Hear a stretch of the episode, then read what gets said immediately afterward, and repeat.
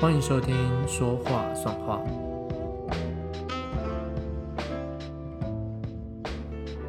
Hello，我是 Nick，欢迎收听第八集的《说话算话》。好久不见，呃，距离第七集在介绍跟宣传自己的集资计划的内容，已经是呃，那已经感觉是非常久远以前的事情了。那其实我本来十二月上旬的时候有录好了原本第八集的内容，就是在讲说十二月圣诞节呃前后，就是会有作品跟大家见面这样子。但是为什么呃没有更新或是没有上传？就是在我要修剪那个音源的时候，我的人生发生了一件大事。那这件大事，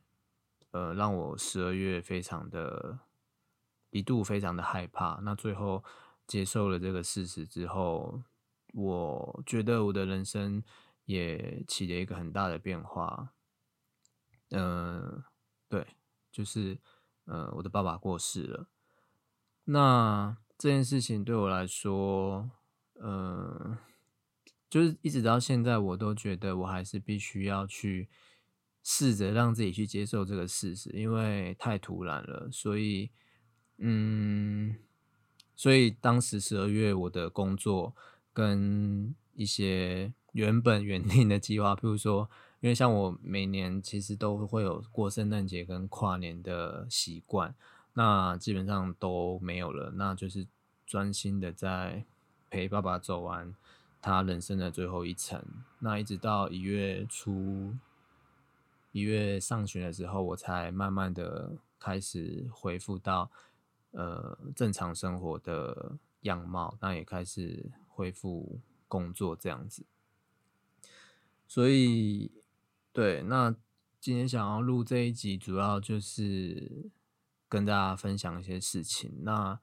我没有要特别讲什么作品，但是就是想要透过分享跟爸爸的一些连接跟回忆，其实也是跟画画有关啦，对。然后就是跟大家分享之余，也希望讲一下，就是当人在面对这种无常跟一些生命的呃大的变化的时候，我觉得。我的一些心理感触跟想法，这样子，对，那就是把这一集的内容献给他，这样，因为其实我我我相信爸爸是听得到的，那他也知道我在做 podcast 这件事情，因为像去年，就是去年，我觉得大家的人生都一定会有一些不太舒服，跟一些难关跟坎要过，那我爸爸也是，他面临到了一些。他的转职，转职上面的恐慌跟不适应，包括还有他生病这件事情，所以我相信他那个过程是非常的不安的。那在我推出那个 podcast 的第一集的时候，我记得，呃，那时候他刚好跟我在讲工作的事情，那他就顺道问我说：“哎，我有看到。”你画了一个石头什么的，他以为那个是我的什么，因为他通常都会问我说：“哦，最近在接什么案子啊？”那我就会大概会跟他讲。那他以为那一个那个当时第一集的封面那个石头是某个案子的图这样子，那我就跟他说：“哦，不是，那个是我在做 podcast 的一个封面这样。”那当然我没有跟他说那个叫做 podcast，他可能也不太知道是什么。那我就。用他可以理解的方式说，哦，那个是广播什么的，那他就说，哎，为什么会突然做广播这个东西，还是什么？我就说，哎，就是多一些不一样的方式跟大家分享自己或者分享作品这样。那我下呃在之后跟他见面的时候，我就帮他设定那一个，就跟他说，哦，你这个 iPhone 你就选那个 Podcast 的 App，你就可以听到我的。呃，每集更新的内容这样，那我不确定他是不是有在听，对，可能也没有，但是 maybe 可能也有，但没，但也没关系。所以就是这节内容就是会讲爸爸，所以就希望他听得到这样子。那我要想要讲爸爸这件事情，就是他其实是我的画画的启蒙老师，对他其实也是我第一个教我画画的老师。这样，那如果之前有听我之前的 podcast，或者说哦已经看我作品很久的人。其实就会知道，我我们家以前有个副业是画佛像这件事情。那主要画佛像的人是我爸爸。那他他其实是个非常有艺术天分的人，因为我爸爸非常的会写书法，他也会画画。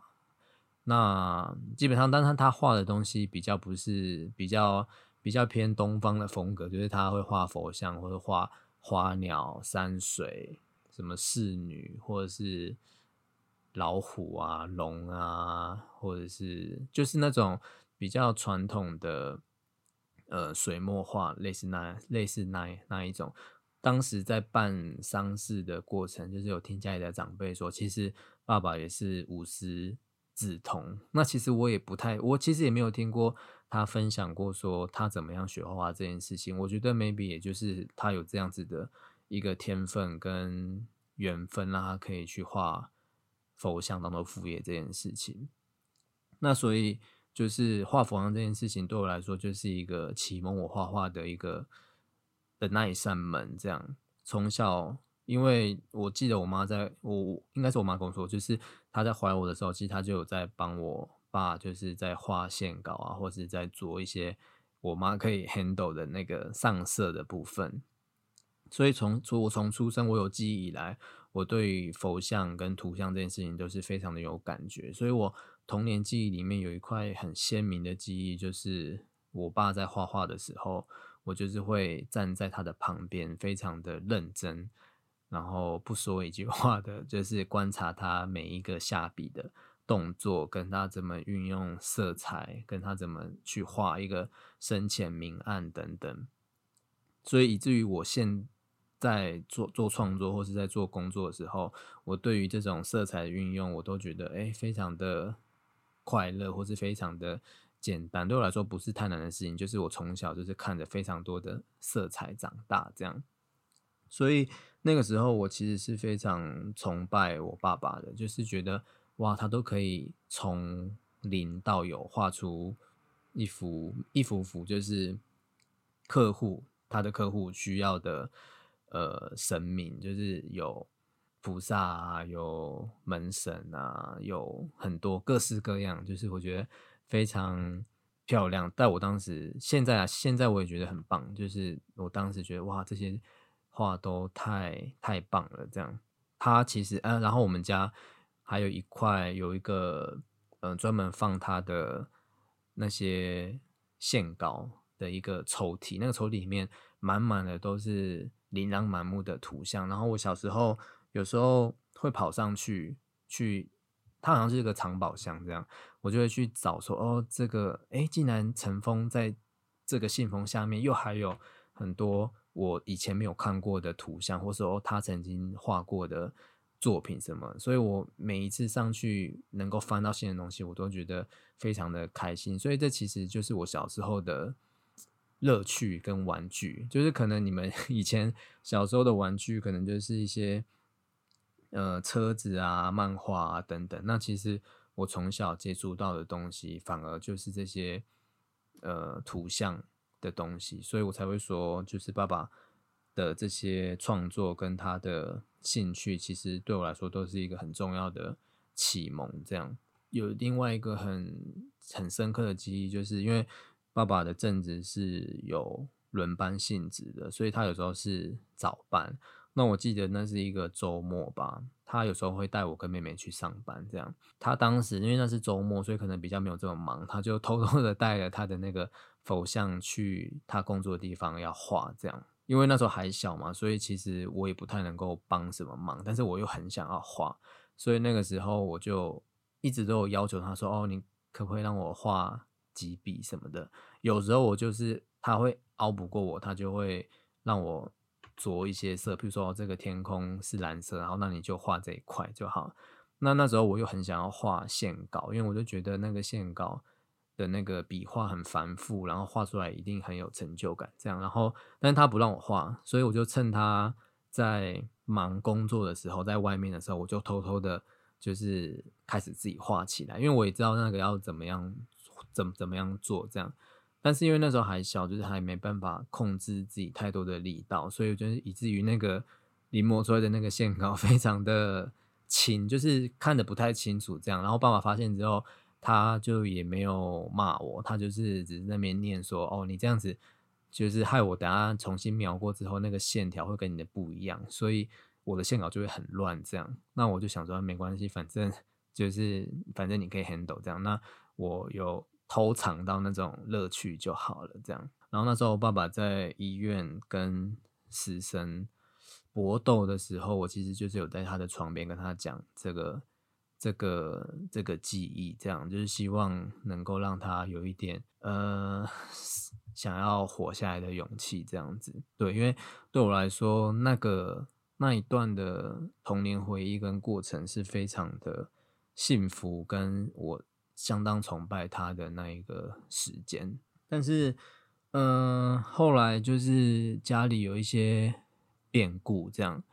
然后那个变故其实也是直接跟爸爸有关，所以我而且当时我年纪也比较大了，那时候已经可能是小四、小五之后的事情了，所以那时候我也比较有自己的一些想法什么。那当时这些变故对我来说。就让我跟爸爸的关系有一些的改变，因为这些变故也让我的成长过程有非常长的一段时间是非常的痛苦跟不开心的。对，一直延，其实那个过程是一直延续到我出社会之后。那这件事情其实也影响了呃我的家庭状况，就是爸爸跟妈妈也离异了，这样，所以我后来就是跟。妈妈一起生活，那爸爸就是自己独居这样子，所以那段过程就会让我的爸跟爸爸关系可能从原本非常的崇拜他，以至于到后来一度就是有降到就是零 零度以下吧。对，就是会有那个过程，会觉得也许有不谅解吧，或者是说觉得疑惑，为什么家里会变成这样子等等的那。当时可能有时候年少轻狂吧，就是会想法会比较的直接，跟不是这么的柔软，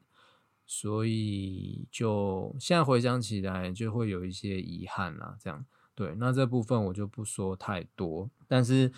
这样子关系的修补，其实有一个转泪点，其实就是我在英国念 RCA 的时候，因为我后来在。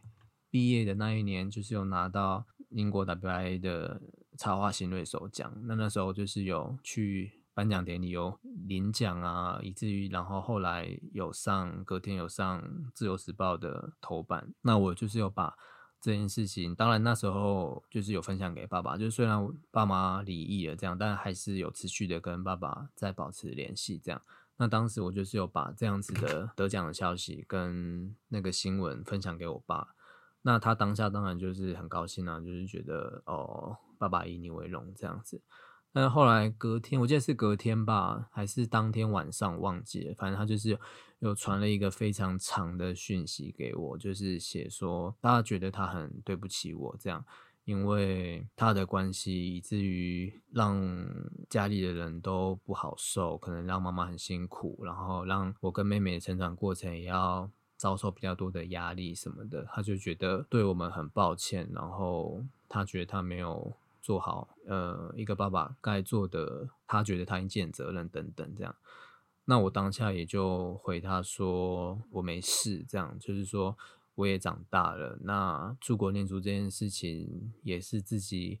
的决定，我。还是呃，要怎么讲？就是觉得，就是放下这件事情吧。就是放下在成长过程中有一度让我觉得非常痛苦的那个事件跟回忆。所以爸爸就说：“哦，好，那听到你这样说，我就放心了。那我也就不会说担心说你会不会不原谅我，或者是说你是不是还在生气等等的。所以那个时候，其实我就已经呃彻底的放下了这件事情。那一直到二零一八年回国之后，就还是一样，就持续的，就是跟爸爸有在联系。那一直到今呃去年二零一零年的时候，有一天他跟我说他生病了，这样我当。当下，因为其实不知道他会这么快就离开，那当时也就是非常积极的去陪他治疗。那其实过程中一度治疗的情况都很好，这样子。但后来就是有一点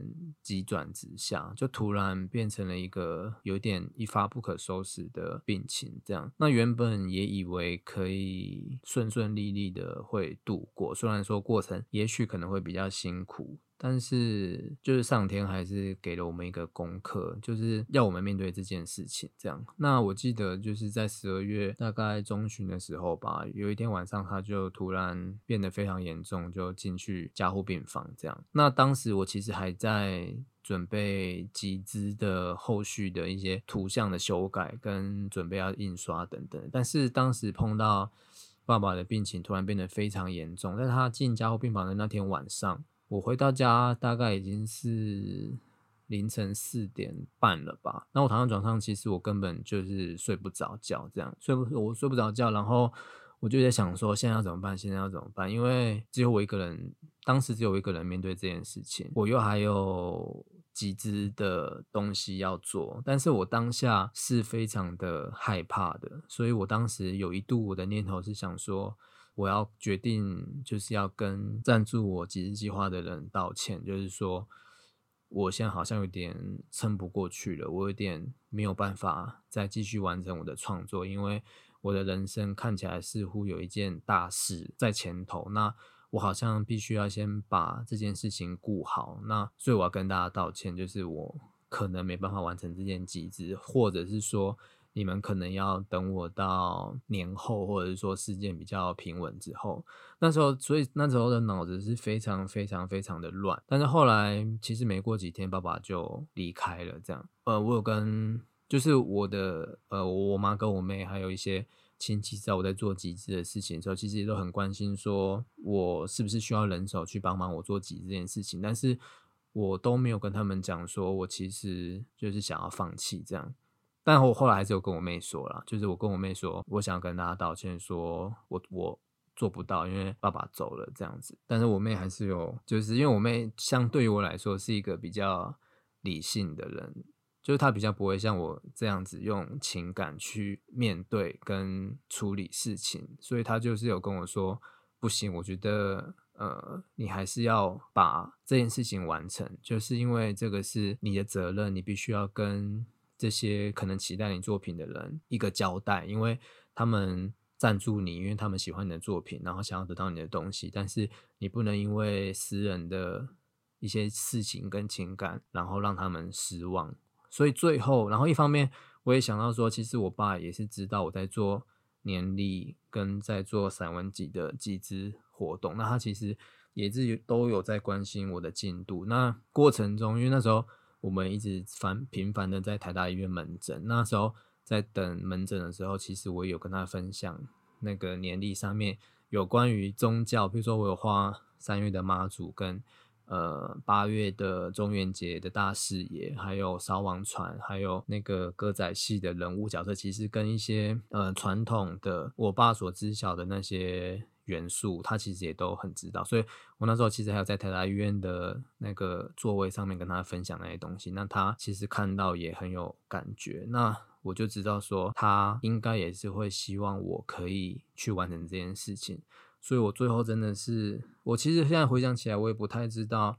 我怎么做到的？但我最后还是把我该画的年历的部分都完成了，然后印刷也都处理好。就是趁着非常非常紧绷的空档，就是可能请家人帮我 cover 一些事情，那我就赶快把这些该印刷的、该处理好的图像都弄好之后，最后哦，然后包装也是，就是我妈跟我妹在。我们处理爸爸的事情，处理爸爸的后事的空档就是完成。所以最后我还是在十二月三十号的时候把商品寄出给，把作品寄出给大家，然后三十一号让大家收到。呃，我记得三十哎二十九号还是三十号我收到作品的时候，我其实就是有把书跟年历就是放在呃我爸的零钱，就是有跟他说呃。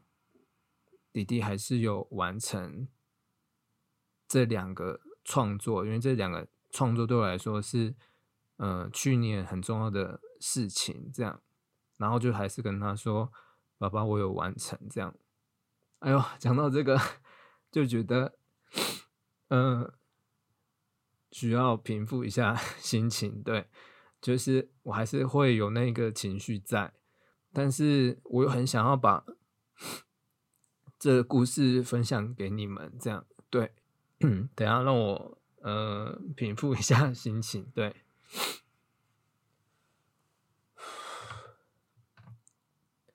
对，然后后来呃，因为爸爸没有来得及在他生前那看到这些东西，所以我其实就是用一个非常民民民俗的方式，就是还是有宝贝，就是问他说。因为我想要让他带去他的世界，对我有就是有，我不会问问问他说，嗯，可不可以放在你的棺材里面，然后一起火化，让你带走这样子。然后，对，当然就是爸爸要，所以那时候就是有让他带去这样子。嗯，对。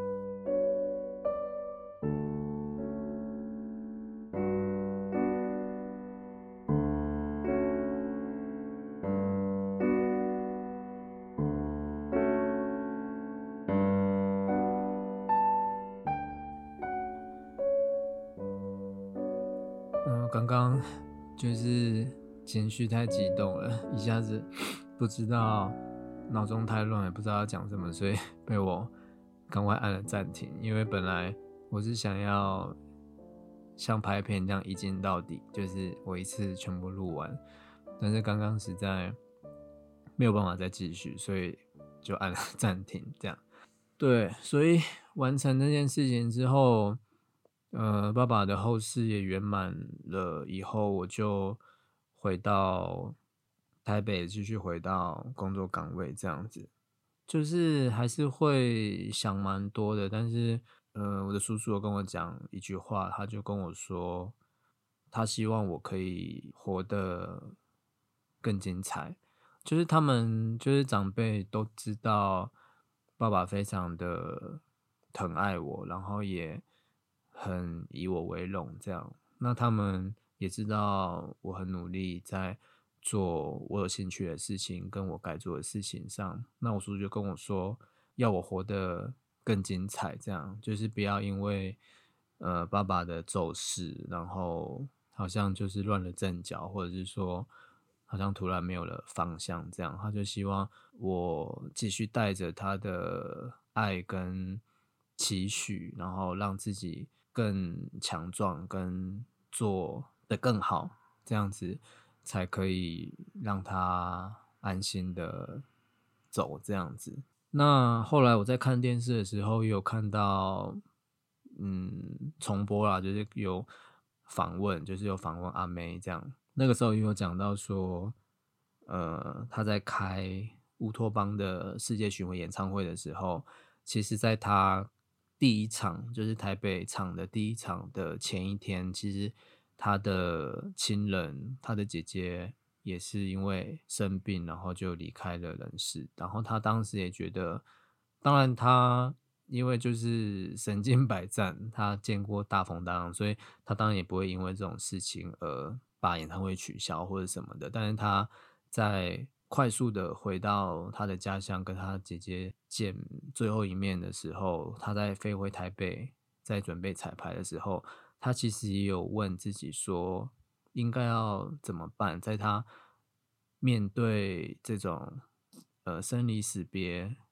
的同时，他也要去完成一件他非常重要的工作或者他非常重要的使命的时候，他应该要怎么样去转换自己的心情跟情绪？那他也就是想说，台下可能一万名的观众都是冒着 非常辛苦的抢票啊什么的，就是期待他的演出这样子。那他就觉得他不能够因为自己的，当然不是说。他因为亲人的离去难过或者什么是不应该的事情，因为不可能，因为就是一定会有自己私人的情绪什么，但是他就觉得他不能够把这样子的，因为这样子的情绪而让台下这些观众失望，因为他们都是非常喜欢他的歌声跟他的演出来的，那他会觉得他希望还是要做好这一个演出，才不会。好像就是他会觉得他的姐姐也不希望他会让观众失望这样子，所以我就直接联想到我的状况也是一样，我就觉得嗯还好，我当时有硬拼 硬撑的把我该做的事情做完，这样虽然说还是有一点小遗憾，因为。本来其实原定是一月初接续的，就是跨年后有一个展览跟呃新书发表会这样子，但是因为当时十二月的状况实在是很难，我在因为一开始就是要在医院。照顾爸爸跟门诊这样，然后再加上他后来又转进去加护病房，那个状况是非常的危急等等，所以变成说我没有办法再有心力去在准备画展这件事情，还有发表会这件事情，因为当时也不知道爸爸的病情会怎么样，以一个怎样的态势发展，所以这个部分是有先。跟原定的那个合作的场地单位做一个协调，说是不是之后再找一个时间再举办这样子，所以这个地方是有延期的。但是我觉得这部分还好，就是我觉得大家可以去体谅跟理解。那主要还是把那个书跟年历做好。那我觉得就是一个我可以对得起自己，那也可以跟大家交代的一个。方式这样子，其实我觉得这一两年来，我遇到的功课就是怎么样用一个平常心去面对这种人生可能会突然有的关卡或挫折。就像我之前有时候会在社群媒体或者是在 Pocket 上面分享说，其实在我英国念完书毕业回台湾之后，我并不是那么的快乐。那当时会觉得把不快乐这件事情，就会直接联想到说跟呃发展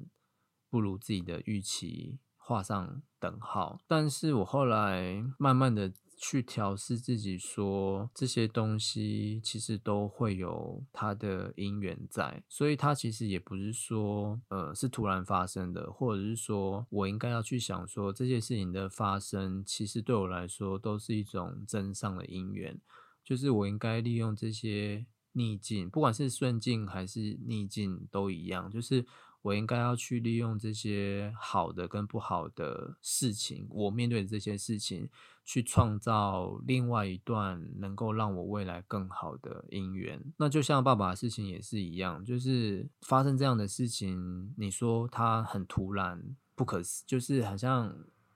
万万都没想到会有这样的事情发生。但其实，说不定这是一个累积的因缘所造成出来的结果。那这样子的事情，其实说真的，就是像我刚刚提到说，跟爸爸的关系在某一段时期是非常的冰冷跟危险的。但是因为后来我们放下和解了之后，再加上他后来生病。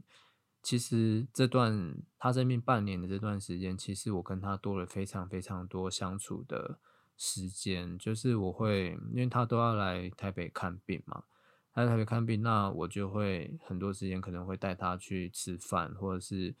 在等待的时间会跟他聊天什么的。那其实有的时候我都会觉得，好像抓到了一些小时候吧，就是。会觉得好像抓到一些小时候跟他相处的时候一种很熟悉的感觉嘛，就会觉得哦，呃，好像在某些部分他还是小时候那个我觉得喜欢的爸爸，或者是说我崇拜的爸爸这样子，所以我也会在想说啊，这段时间其实也许也是上天给我的一个好的姻缘，就是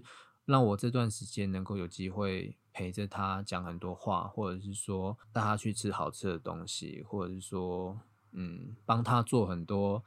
他可能不太熟悉的事情。譬如说，呃，譬如你看，像台台大医院这么大，然后门诊啊，或者说拿药什么都有非常多的窗口。那我帮他去做这些事情，对，就是他会觉得说他很感激我可以做这件事情，或者说他原本我不知道，就是他 maybe 他心里也会觉得说。我可能会不愿意做这些事情，因为可能我还没放下，或者我还没有真正的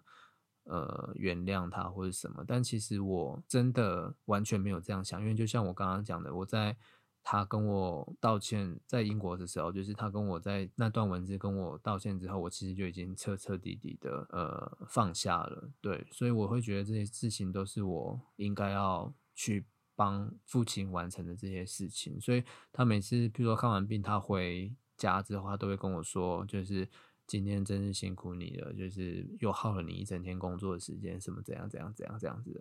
那我都跟他说不会，我我其实我一贯回答就是说不会，是这这个是我应该要做的，这样以至于后来就是虽然他离开了，那对我来说是一个必须要去接受的事实，但是我一方面来说，我的遗憾也没有说非常。非常的深，当然难免还是会有遗憾，就会觉得说啊，也许在那他那一些那一段独居的日子，我如果能够再付出多一点的关心，或是能够付出多一点的陪伴，那是不是那段日子他会稍稍好过一点，就是不会那么子的。孤单跟寂寞这样子，anyway，就是这是这是题外话啦。呃，想跟大家说，就是有时候放下这件事情看似很难，但是我总觉得会有一个关键时刻跟转泪点，能够让你做到这件事情。因为有时候我觉得我们难免都会受到伤害，不管像我刚刚讲，就是说我英国回来之后，我。不是很快乐，可能我会觉得哦，厂商或是客户是不是欺负我，或者是说为什么还要再砍我的价钱等等，我都会觉得呃，好像应该因为这件事情而非常的生气，或是非常的呃受挫这样。但是了解到放下这件事情之后，就会觉得哎，好像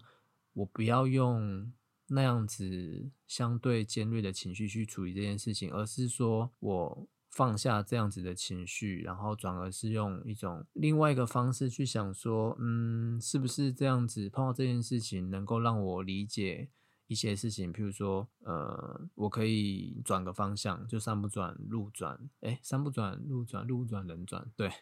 就是换一个方式去思考，或者是说去理解这些事情，就不会对我们自己所谓造成的恶度伤害。好，我觉得我今天大概就跟大家分享到这边。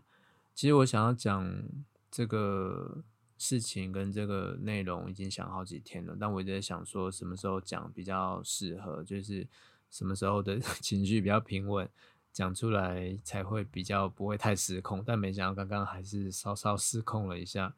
就希望大家见谅。但也没关系，我就觉得有时候。人不要太硬，就是表露一下真性情也蛮好的。这样，对，就希望我今天讲的这个故事，也许可能跟你会有一些连结，可能是你也曾经跟我遭受过同样的经验，或者说，你也是有一些，就是触动你一些亲人离去的回忆什么的，就希望你们可以。我们都可以在心里祝福他们，就是在我们看不见、触不到、呃，也听不到的那个世界，都过得很好。那我也相信他们也都在照看着我们。这样，那今天的分享就到这边，希望你们会喜欢这一集稍稍有点不太一样的分享。但我也希望这样子的故事可以，呃，让你们有一些改变。如果你们有一些曾经不好受的过往跟经验，也许我们可以试着用放下，然后用另外一种方式去面对跟去处理。我觉得应该会是一个更好的风景。对，祝福你们，谢谢。那就跟你们说晚安喽，拜拜。